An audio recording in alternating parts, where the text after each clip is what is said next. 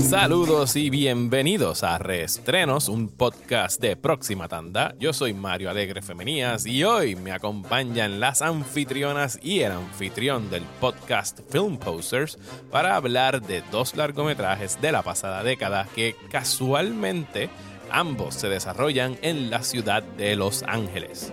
Más adelante estaremos conversando acerca de la comedia The Nice Guys, escrita y dirigida por Shane Black y protagonizada por Ryan Gosling y Russell Crowe. Pero antes iniciamos este episodio discutiendo la película Nightcrawler, estrenada en el 2014, escrita y dirigida por Dan Gilroy y protagonizada por Jake Gyllenhaal.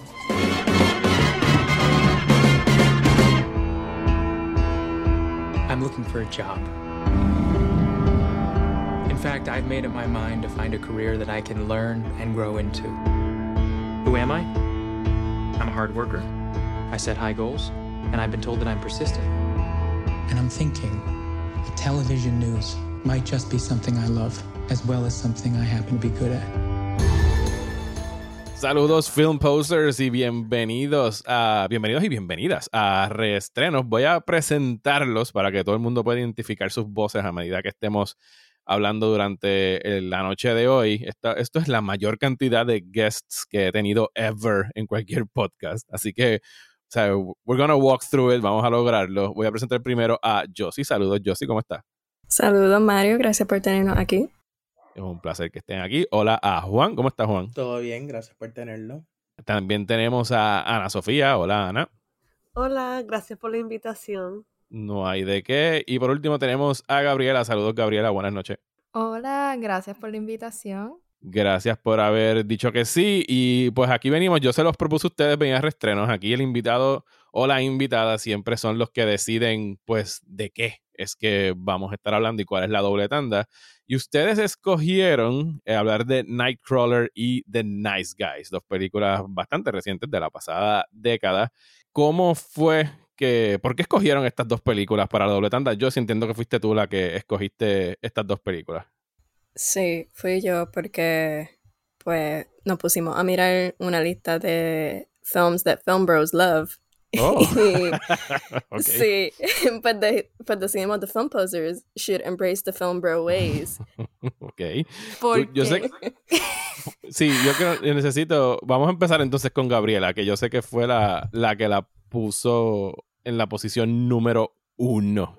Yo no le número di uno. cinco estrellas. Yo le di cinco Exacto. estrellas a Nightcrawler. Ok, why? ok, de los film posers, yo admito que yo soy pues media film bro. Igual que Ana, nosotras dos somos las que más film bro behavior tenemos. Y pues está bien, lo aceptamos, we embrace it, porque así es que somos. Pero para mí, pues, la razón por la cual me encantó Nightcrawler, porque yo la vi cuando salió.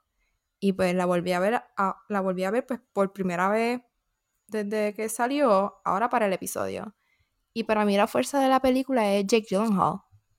Yo siento que es el performance de Jake Gyllenhaal lo que en verdad eleva esa película pues a sus niveles, porque sí es una película muy buena, muy bien hecha en el aspecto técnico, es bien interesante, porque es que a mí también me gusta todo esto de analizar a personajes psicológicamente, o sea, a mí me gusta todo eso y pues, pero la fuerza es Jake Gyllenhaal, que yo siento que si hubiese sido pues otro actor o si su performance no hubiese sido tan bueno, pues quizás la película no me hubiese impactado de la forma que lo hizo.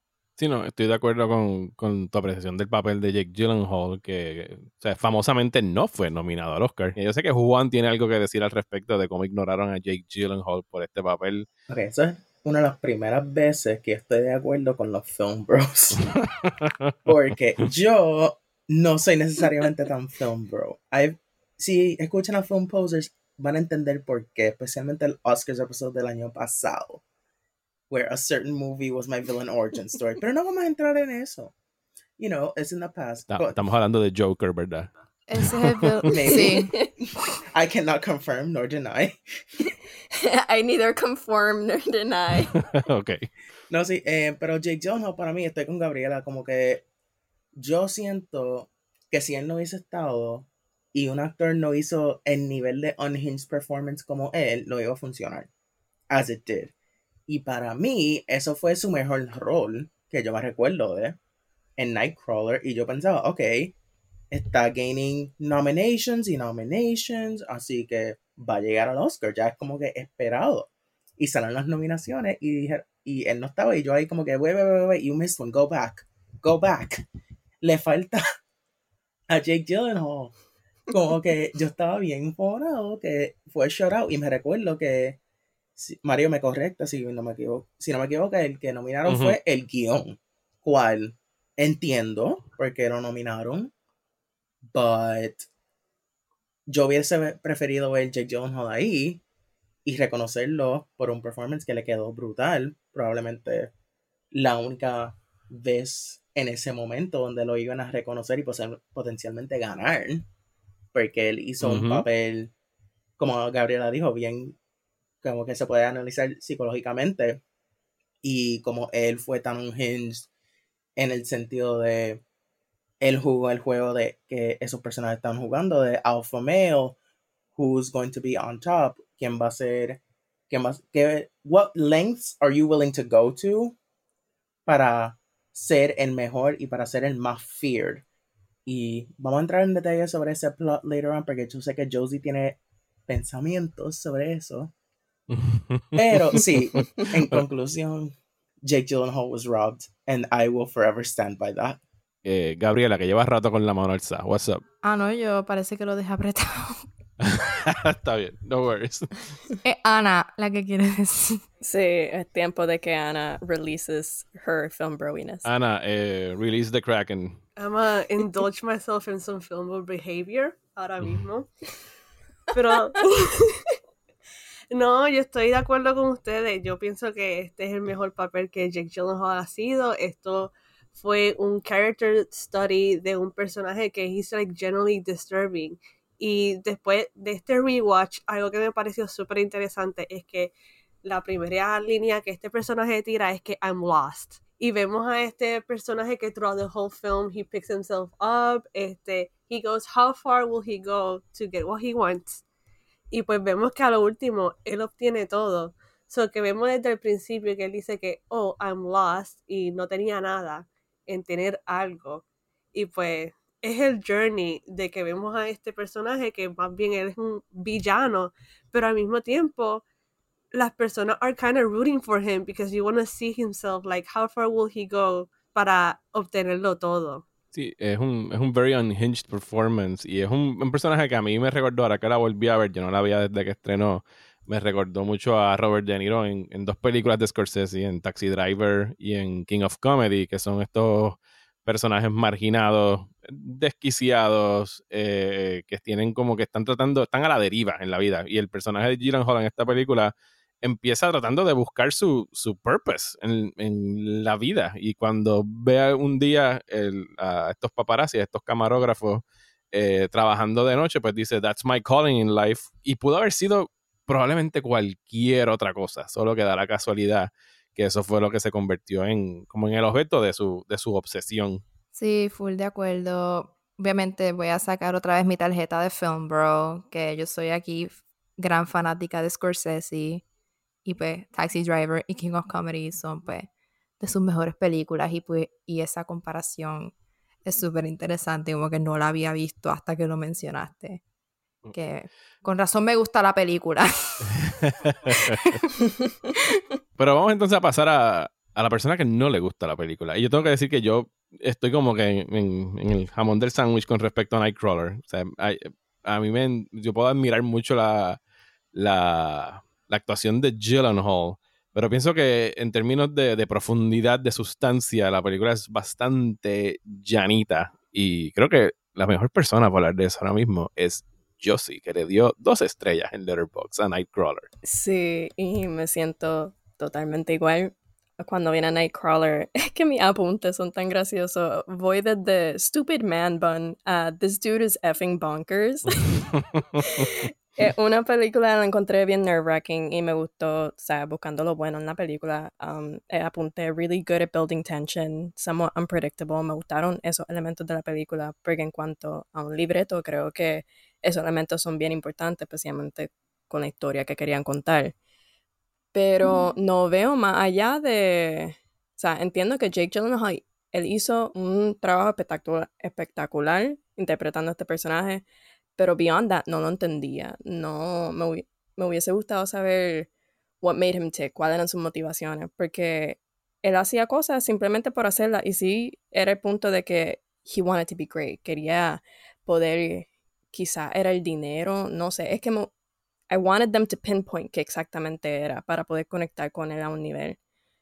Pero además de eso, entendí la crítica y me gusta, la crítica es bastante fácil de interpretar y se nota en cada momento de la película que es bien importante. Pero no le veo más allá de la interpretación de Jake Gyllenhaal. I think that's the best part y de ahí en adelante como que no era para mí. Sí, es una el libreto de, de Dan Gilroy, que sí, como dijo Juan, fue, no, fue lo único que se nominó al Oscar ese año. Eh, estuvo inspirado en un libro que él leyó que se llamó The Naked City, que era un libro de fotografías de Nueva York durante la década del 40, que eran utilizadas para tabloids y cosas así escandalosas. Y el, y el libreto claramente está tirándole al sensacionalismo, a la prensa amarilla, al periodismo antiético. Eh, pero sí, para mí se queda como que bien en la superficie. Es como esta combinación, ya hablamos de, mencionamos las películas de Scorsese, pero la combina con, con lo que hizo Network en el 76 de Sidney Lumet, que también es una película sobre los medios, pero esa es bien específica acerca de los medios, mientras que esta era, o sea, no, ni siquiera la describiría como un character study, porque en realidad we're not studying him that much, ¿sabes? Estamos viéndolo reaccionar a cosas, pero su papel no trasciende para mí más allá de pues su el, desquiciado performance de, de Gyllenhaal. Sí, y a una película que la sigo comparando en mi cabeza, especialmente cuando estaba viendo, era I Care a Lot, que salió recientemente. Porque en esa película, desde el principio, ella te dice lo que ella quiere, cómo ella piensa, y al final vemos cómo eso afecta, like, cómo termina su historia. Y con él, como él no recibe ningún castigo, se me hace más difícil interpretar cuál era el punto de su historia entonces. Porque otra vez entiendo la crítica en contra de la prensa amarillista y ese aspecto, pero en cuanto a él como persona, ¿qué quería criticar con eso? Porque si está otra vez um, damning cómo usan estos medios para sensationalize y todo eso, él se sabe con la suya. Yo iba a decir que yo creo que la crítica es que él no sufre consecuencias porque él es el tipo de persona que todavía existe con los medios, que will step on someone's head, literalmente, en ese caso cuando él vio a su competencia en un hospital después del accidente, steps over someone's body para llegar a donde él quiere. Y estoy de acuerdo. Mira, justicia por Riz Ahmed. Sí, no hemos hablado de Riz Ahmed. La consecuencia es que eso no era su pasión al principio, pero al final le encantó el poder y no lo quería soltar. Pero yo creo que esa es la crítica en términos de ellos todavía no existen porque cuando lo ves en la noticia, lo, una de las cosas que siempre se enfocan en es la violencia para scare the audience. Yo creo que eso era lo que el Gilroy estaba tratando de decir. Como they're still out there, así como Jake sí, Especialmente aquí. Aquí también, especialmente. Sí, que aquí que cuando sucede, sí, que cuando hay algún evento catastrófico o cualquier cosa trágica, que inmediatamente las cámaras y los micrófonos en la cara de la persona, ¿cómo tú te sientes? Bueno, I'm, guessing horrible. Sí, y que eso es lo que vende y que usualmente cuando empieza a ocurrir, que es lo que le importaba al, canal de televisión donde trabaja el personaje de René Russo, cuando el crimen se empieza a meter en white neighborhoods, es como que ese es, no, eso es lo que de verdad tenemos que tener front and center porque eso es lo que llama la atención. Esa fue mi parte favorita cuando él tiene que él se mete en la casa y ella está en el micrófono diciendo, ok, di esto de nuevo, di esto de nuevo, di esto de nuevo, enfatizando para que people tune in more often. Y yo, this is horrible. Sí, que están manipulando la noticia. Sí. Sí, esa fue mi escena favorita. Porque es que fue uno de esos momentos que es algo que sucede.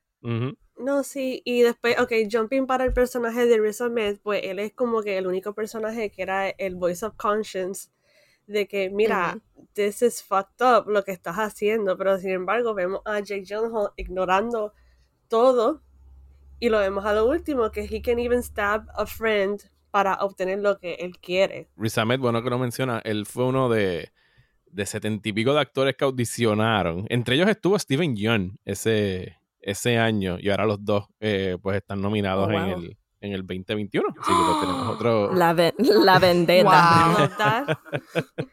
Tenemos un poquito ahí de synergy con lo que está pasando ahora mismo en los Oscars. Y pues déjame tirarles esta pregunta para que ustedes escojan. Ese año que Jake Gyllenhaal no fue nominado, el ganador del Oscar en Mejor Actor fue Eddie Redmayne por The Theory of Everything. Y junto a él estuvieron Mm. nominados eh, Steve Carell por Foxcatcher, Bradley Cooper por American Sniper, Benedict Cumberbatch por Imitation Game y Michael Keaton por Birdman. Y quisiera saber Oh, wow. de esa lista que está ahí, ¿a cuál, si a alguno, ustedes hubieran sacado para hacer espacio para el señor eh, Gyllenhaal? Vamos a empezar con, con Gabriela. Pues fácilmente. Bradley Cooper.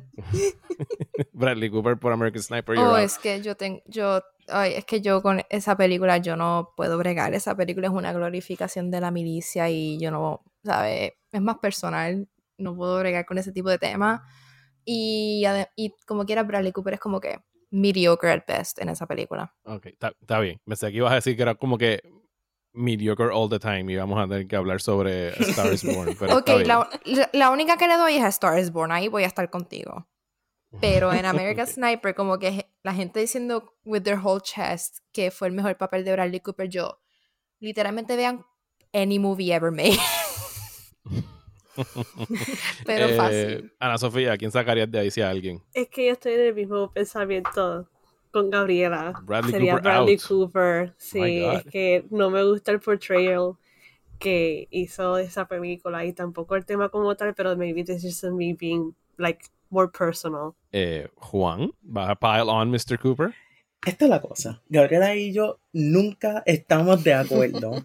pero en este caso estamos 95% porque Bradley Cooper is not mediocre in almost everything. Yo estoy con Mario en eso. Eh, yo sí. Yo aquí bien caótica, Michael Keaton. Por Michael Keaton, por Birdman. Fíjate, a mí me gustó. A mí, a mí no Yo me- sí. Spreading the chaos.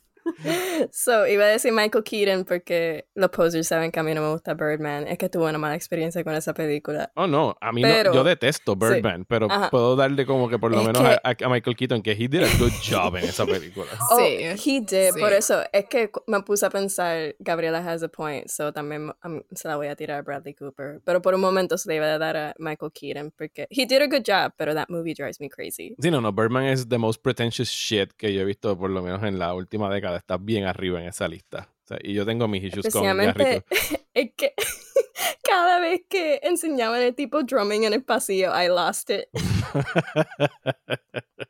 Algo que sí voy a decir de Bradley Cooper en American Sniper es que sí él supo cómo actuar cuando tenía un bebé de embuste.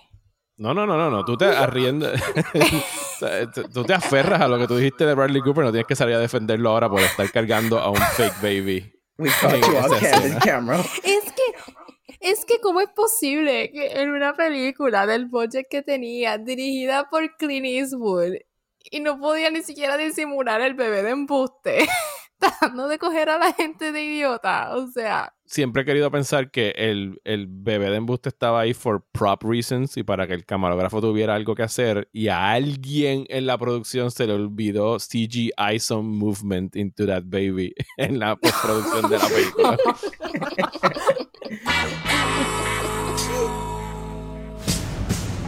This is a high profile case. Made the newspapers.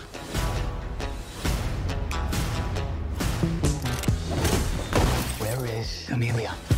What the hell's going on? Oh, you know, there's a guy coming to kill us. That kind of crap. Hey, can you behave like a professional?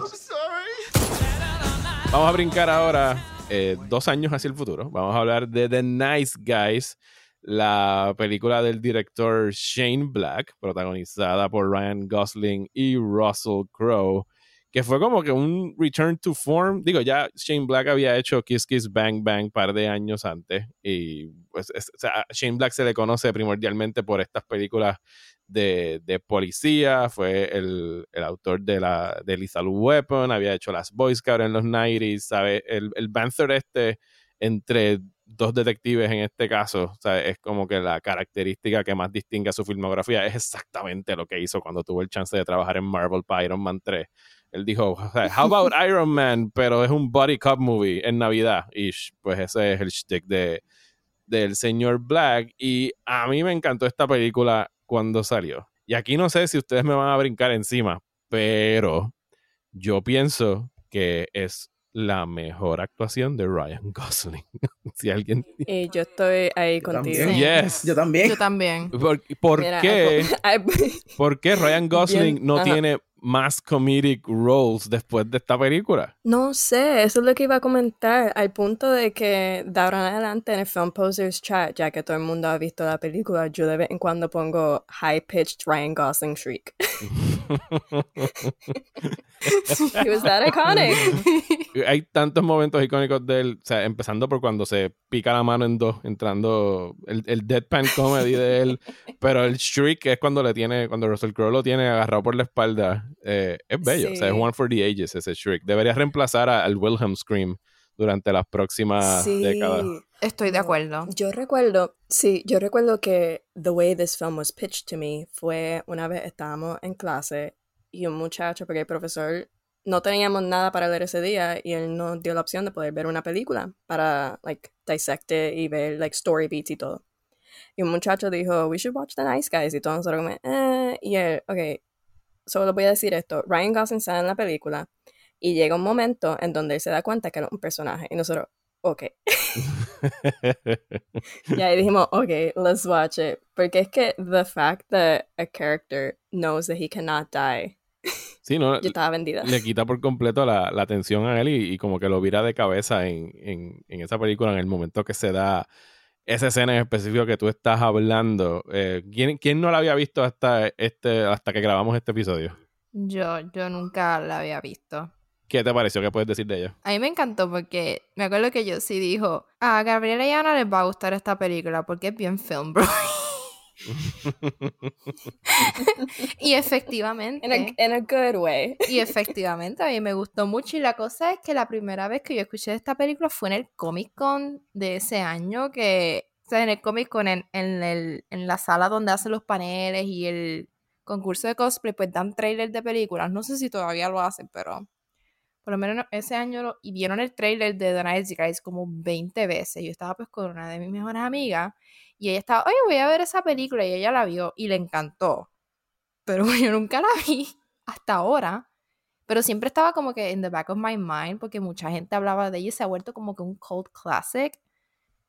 Y pues la vi para este episodio y en verdad que me encantó. Me reí un montón. Específicamente la parte cuando Ryan Gosling se pica la mano. Dios mío, yo me reí tanto en esa parte.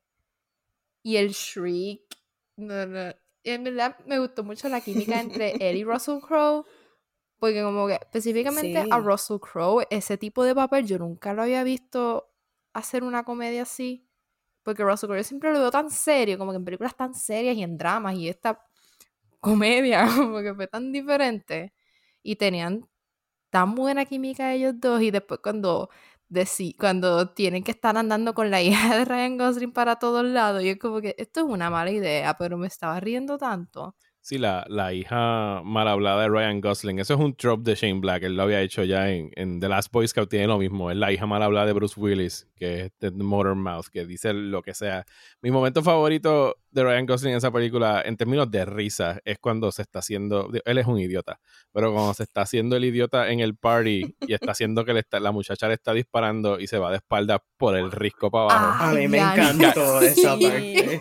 Y él descubre y cae cuerpo. sentado con el, con el trago. Y como que está todo bien allá abajo en el medio del risco. Dicen, y, y la reacción de él cuando ve al muerto. Que empieza a Sí, gritar. el "¡La Ese, ese es mi momento favorito de él. Qué curioso que Gabriela la describa como un cult classic, porque en realidad el, el, yo diría que sí, que está destinada si ya no es un cult classic, y en gran parte eso le ayudó el que fue un pequeño fracaso en la taquilla, ¿sabes? Con un, tenía un presupuesto de 50 millones, hizo 36 en Estados Unidos, 25 global para un total de 62, o sea que estamos hablando de que no, no recuperó. No. O sea, si le, si le añades publicity y todas esas cosas, no recuperó suficientes chavos. Quedó cuarta ese fin de semana que estrenó detrás de Angry Birds Movie, eh, Civil Oh God. War y Neighbors 2, aunque tuvo un 90 y pico por ciento en Rotten Tomatoes en términos de crítica, y si hubiese justicia, o sea, si de verdad lo hubiesen ido a ver, como que este año todavía estaríamos gritando por cuándo van, ya, ya hubiesen atrasado por cuarta ocasión el estreno de The Nice Guys 3, eh, ahora mismo, si hubiese sido un éxito, porque yo pienso que era algo que de verdad servía para hacer un, un franchise con estos dos morones y que hubiese sido otra serie así de Shane Black como, como Lethal Weapon, que, el- que fue el que escribió la, la primera. No, y the fact de que, the fact de que la película termina abierto, de que se tiene la oportunidad para hacerse un sequel y la cosa es que, no sé, Film Twitter habla cada rato de esta película, it, it demands a sequel y honestamente se lo merece porque it slowly has become, como Gabriela dice, an cult classic. Y no tan solo esto, esta película es tan quotable Sí. super Sí. quotable y es súper graciosa y me gusta la química de entre ellos dos y no sé, deberían darle la oportunidad para hacer un sequel. Sí, No, no va a pasar, pero estoy contigo. Cuando hagas el online petition, yo iré corriendo a firmarlo. You can count on that. y yo, si te ibas a decir algo. Sí, que cuando ve la reseña, específicamente en Letterboxd, muchas veces los quotes que las personas ponen son las de Ryan Gosling. Es que Ryan Gosling es Así una que- joya en esta película. Yo sé que todo el mundo los conocemos Ajá. por este. Digo, él en su, en su defensa, ahorita que estábamos hablando de comedia. O sea, él es de lo mejor de Crazy Stupid Love. Él y, y Emma Stone. Yo cuando quiero, Sí. yo no sé en qué es lo que ustedes piensan de La La Land, nunca hemos tenido esa conversación, pero para mí la química que ellos tienen en esos cinco minutos de Crazy Stupid Love es diez mil veces más poderosa que la que demostraron en cualquier segmento de, de La La Land. Ese es mi hot take con La La Land. Especialmente la escena que ellos tienen que hacen Dirty Dancing. Ah, sí, esa escena específico que es lo que estoy hablando. Y Ryan Gosling otra vez en una comedia actuando genial, ¿sabes? Que le, le queda muy, muy bien. Y, pero lo- mayormente lo tienen en estos papeles donde tiene, él es el silent guy, el serious guy. Películas como... que los hace muy bien, pero tú sabes, First Man, Blade Runner, pero no... Sí. Como que no viene nadie a tratar de aprovechar ese comedic timing de, de Ryan Gosling. Sí, bien rápido. Una de las reseñas dice literalmente Fun Gosling is better than serious Gosling. Estoy de That's my take. Yo defiendo a Ryan Gosling en Blade Runner 2049. Yo sé que los film posters están cansados de yo hablar de Blade Runner 2049. Pero nunca lo has hablado aquí en reestrenos, así que dale, the floor is yours. Oh, Ok, Lord. Blade Runner 2049 es una de. es una de mis películas favoritas of all time. Es mi película favorita de Denis Villeneuve. Y ajá, yo vi esa película una vez. O sea, e- era 2020, me voy a, me voy a excusarme, era 2020 y vi esa película cinco veces en un mes. Yo sé que sí, estoy de acuerdo de que Ryan Gosling en comedia es mucho mejor que en dramas y todo esto, pero es que en Blade Runner hacía sentido que fuera como que el personaje monótono, porque pues él, él era un replicant. Estoy de acuerdo. Y si te están censurando en film posters para hablar de Blade Runner, estás welcome a venir aquí a hablar de, de 2049 cuando quieras, porque yo estoy de acuerdo. Es mi película favorita de Denis Villeneuve. I loved it. De hecho, fue la, la primera película que vi post María. Eh, y tengo una anécdota con esa de que yo llevaba, yo estaba trabajando en el periódico para eso y, llevaba semanas cubriendo noticias trágicas y horribles sobre pues todo lo que pasó aquí y de repente llegó un email invitándome a un screening de Blade Runner 2049 como tres semanas del huracán todavía nadie tenía luz había bien poquita agua y yo rogué a mi jefa de que por favor llevo tres semanas reportando muertes y tragedias can I go watch this movie para reseñarla y fue la última película que reseñé para, para primera hora Ay, mi corazón. Sí. I wanted to go back to praise el performance de Ryan Gosling porque dijiste este comedic timing y eso es lo que él tenía y yo creo que ese papel fue para él, fue escrito para él. Las escenas que a mí me encantaron fue cuando es que había un chiste específico que the comedic timing was so perfect que al principio dijeron sobre el gun que tenía Russell Crowe y después a lo último no lo tenía. No, y tan solo como que la parte del, del elevador, como que solamente esos gestos de, de Ryan Gosling es lo que funciona, lo que le funciona. No, para Eh, Ryan Gosling Ay, es un tesoro y de verdad que necesitamos que su agent o lo que sea, o sea, no, que haya no que haya estado haciendo un mal trabajo, está haciendo un muy buen trabajo el, el- el agent de- del señor Gosling, pero por favor, eh, más películas livianas y, y cómicas para él, eh, por lo menos que la próxima sea liviana y cómica, porque lleva como que una racha de dos o tres películas bien serias y o sea, eh, Ryan Gosling en Nice Guys es lo que estamos tratando de decir. Si no lo han visto, como que go watch it. Es buenísima.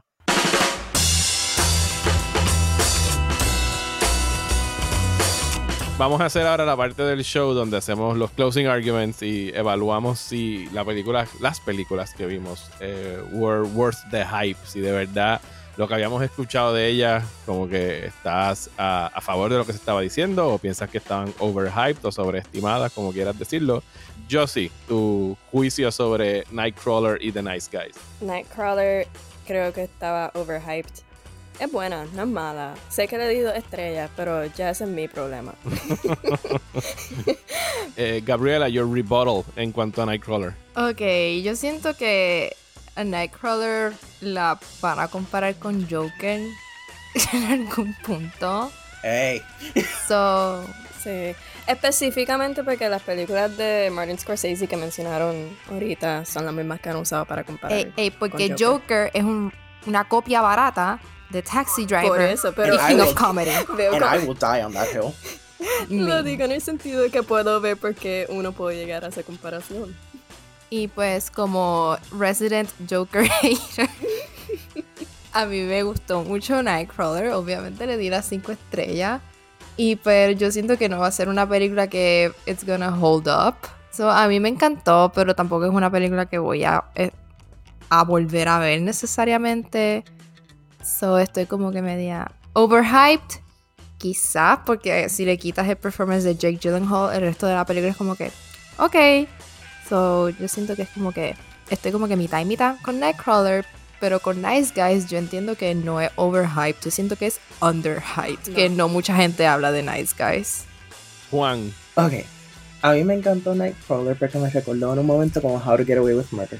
Ok. mm, interesting. Yeah, como que en, con, con la escena de él discovered the scoop first y cogió el footage, eso donde yo me quedé como que this is illegal. Y pues para mí Nightcrawler no va a ser para todo el mundo. Va a tener un fandom limitado cuando viene al mainstream audience porque si no le gusta películas como como películas de Scorsese o las de How to Get Away with Murder y si quitan a Ryan Gosling, Ryan Gosling, eh, right, Jake Gyllenhaal, yo no creo que va a funcionar igual. Y para mí, The Nice Guys, mi hot take es que The Nice Guys es mejor que Once Upon a Time in Hollywood y que Ryan Wow, Gosling ok. fue robado del Golden Globe para comedia.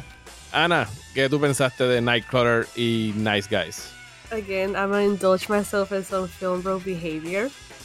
Pero. Knock yourself out. es que a mí, a mí me gusta mucho la película Nightcrawler, pero específicamente por la actuación de Jake Gyllenhaal. Pero I can agree que la historia es como que it's just in the surface como tal. Si tú le quitas la actuación de Jake Gyllenhaal, it's not the same, claramente. Now, however, Nice Guys, Nice Guys a mí me encantó. Este, yo no me esperaba que me gustaba tanto, que me riera tanto. Y I want justice for Ryan Gosling, que le pongan más películas de comedia, por favor. en eso yo creo que estamos todos de acuerdo aquí. Yo.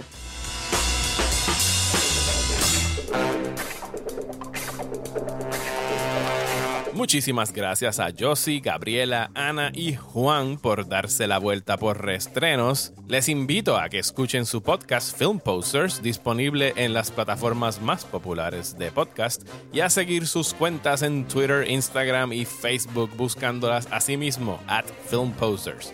Les recuerdo que este y todos los podcasts de Próxima Tanda son traídos a ustedes gracias a sus productores ejecutivos Ángelo del Valle, Miguel Padilla y el más reciente integrante de este grupo, Joshua Torres, así como decenas de otros patrocinadores como ellos que mensualmente se mantienen suscritos a mi página de Patreon. Si te gustó lo que acabas de escuchar, te invito a que me apoyes visitando patreon.com slash Mario Alegre y a cambio de tu suscripción estarás recibiendo recomendaciones semanales de series y películas para ver en streaming, acceso al servidor de Discord de Próxima Tanda, donde podrás compartir a diario con otros cinéfilos como tú, además de poder escuchar los podcasts exclusivos de Patreon, entre otras recompensas adicionales. Muchísimas gracias por escuchar Restrenos, donde si yo no los vi, siguen siendo estrenos para mí. Hasta la próxima.